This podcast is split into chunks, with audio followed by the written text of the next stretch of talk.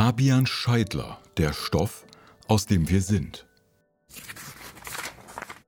Schon im Altertum fragten sich die Philosophen, woraus die Stoffe und letztlich wir selbst bestehen. Die Antworten waren damals recht unbefriedigend. Konkreter wurde es vor ca. 400 Jahren, als sich die Naturwissenschaften nach unserem heutigen Verständnis entwickelten. Erst gegen Ende des 19. Jahrhunderts entstanden Theorien, dass Materie aus ganz kleinen Teilen besteht, den unteilbaren Atomen. Damit begann ein Welterklärungsprogramm, wurde eine mechanistische Sicht der Welt geschaffen, in der alle Vorgänge durch mechanische Wirkungen erklärt wurden. Nicht zufällig war das in der Zeit, als auch das entstand, was wir heute neokapitalistische Wirtschaft nennen. Gerade die Physik sollte sich als die große Erkenntnismaschine entpuppen, aus der Wissenschaften, Forschung und Wirtschaft ihre Vorteile zogen. Zweifel an dieser Sicht gab es früh, besonders aber nicht nur aus der Philosophie. Ob das ganze Universum nicht viel komplexer sei als ein paar winzige Kügelchen, die umeinander kreisen, in der alle Zusammenhänge aus Regeln bestehen, die dem Wenn-dann-immer-Prinzip folgen. Eine erste Macke bekam diese Sicht auf die Welt und die Natur durch die Theorien von Albert Einstein, dass Zeit nichts Unveränderliches ist, wodurch die Schwerkraft entsteht, die Äquivalenz von Energie und Masse. Ganz übel wurde es dann mit der Quantenphysik, die letztlich das Atommodell, das heute noch an allen Schulen gelehrt wird, völlig in Frage stellt. Die Vorstellung, dass Materie aus Feldern ihrer Wechselwirkung und ihren Beziehungen entsteht, ist fast allen Menschen noch heute fremd. Wenn wir aber längst wissen, dass die mechanistische Erklärung der Welt und des Lebens ganz anders ist als gedacht, warum hängen wir dann immer noch an diesem Bild? Die Antwort liegt nicht zuletzt darin, dass es für die Politik und die Wirtschaft von großem Vorteil ist. Deshalb möchte Fabian Scheidler mit diesem Naturbild aufräumen. Die Folgen dieser mechanistischen Sicht des Glaubens, der Mensch transzendiere die Natur anstatt Teil von ihr zu sein, hat uns tief ins Schlamassel gebracht. Ökologische Krise, Klimawandel, Naturzerstörung aller Orten, Raubbau an begrenzten Ressourcen, die Liste ist lang und beliebig. Dass wir so mit der Natur umgehen, als hätten wir noch eine zweite im Kofferraum, liegt nicht zuletzt an eben diesem mechanischen Bild von der Natur. Der Kapitalismus, die neoliberalen Ideologien und Technokratien bedienten sich dieser Ansicht, um so viel wie möglich herauszuholen, endloses Wachstum zu prophezeien und sich zu bereichern, wo immer möglich. Doch die hemmungslose Ausbeutung der Natur machte vor Tieren und Wäldern nicht Halt.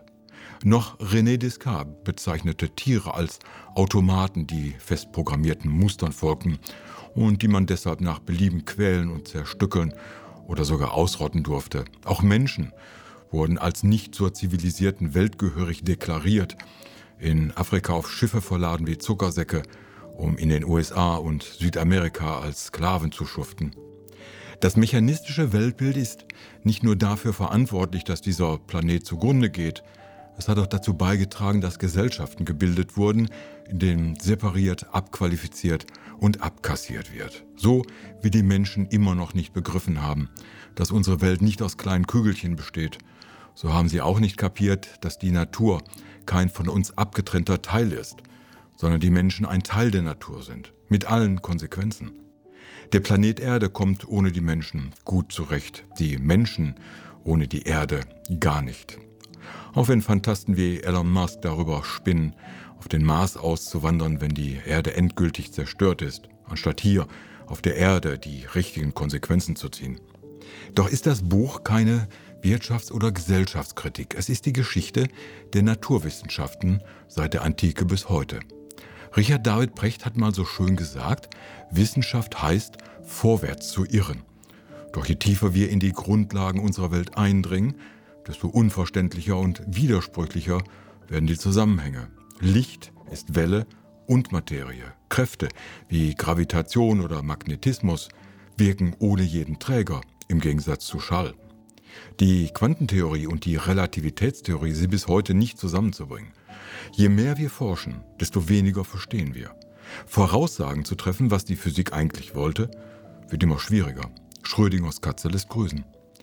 Der Mensch ist nicht Herr über die Natur, der Mensch ist die Natur. Selbst Darwins Erkenntnisse haben uns ein ganzes Stück weitergebracht. Doch heute stellen sich seine Erkenntnisse als Fehlinterpretation heraus. Vererbung funktioniert anders. Nicht der Fitteste überlebt unbedingt, sondern der, der am besten kooperiert.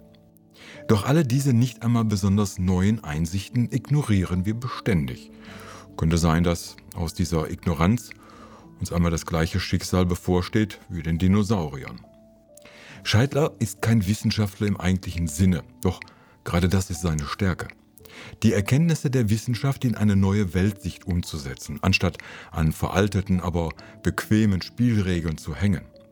Durch seine weltlichere Sicht der Dinge übersetzt er für die Leserin wichtige Neuerungen in eine verständliche Lesart, verschont uns von wissenschaftlichen Allüren und unverständlichen Theorien. Mit diesem überraschend neuen Blick auf die Welt und unser Verhältnis zur Natur eröffnet das Buch Perspektiven für einen grundlegenden Wandel und eine veränderte, gerechtere Gesellschaft. Wenn mal in einer späteren Zeit auf diesem Planeten alles in Schutt und Asche liegt, kann man getrost sagen, das hättet ihr in 2022 schon alles lesen können. Macht Lindner aber sowieso nicht. Ein tolles Buch, ein großer Wurf. Der Klappentext. Die Klima- und Umweltkrise, die in das größte Artensterben seit 66 Millionen Jahren geführt hat und auch das Überleben der Menschheit in Frage stellt, hat ihre Ursachen nicht zuletzt in einem reduzierten, mechanischen Verständnis der Natur. Fabian Scheidler zeigt, wie sich die Vorstellung einer durch und durch berechenbaren, maschinenartigen Welt zusammen mit dem Kapitalismus über die letzten 400 Jahre entwickelt hat, bis hin zum Geoengineering und den digitalen Fantasien des Silicon Valley. Währenddessen haben die Wissenschaften selbst jedoch eine ganz andere Entwicklung genommen. Von der Quantenphysik über die moderne Biologie bis zur Bewusstseinsforschung haben sie eine Welt zutage gefördert, die auf Verbundenheit, Selbstorganisation, Empathie und Kreativität beruht. Dieses Buch macht eindrücklich klar, wenn wir diese Prinzipien weiterhin ignorieren, verspielen wir die Zukunft der Menschheit.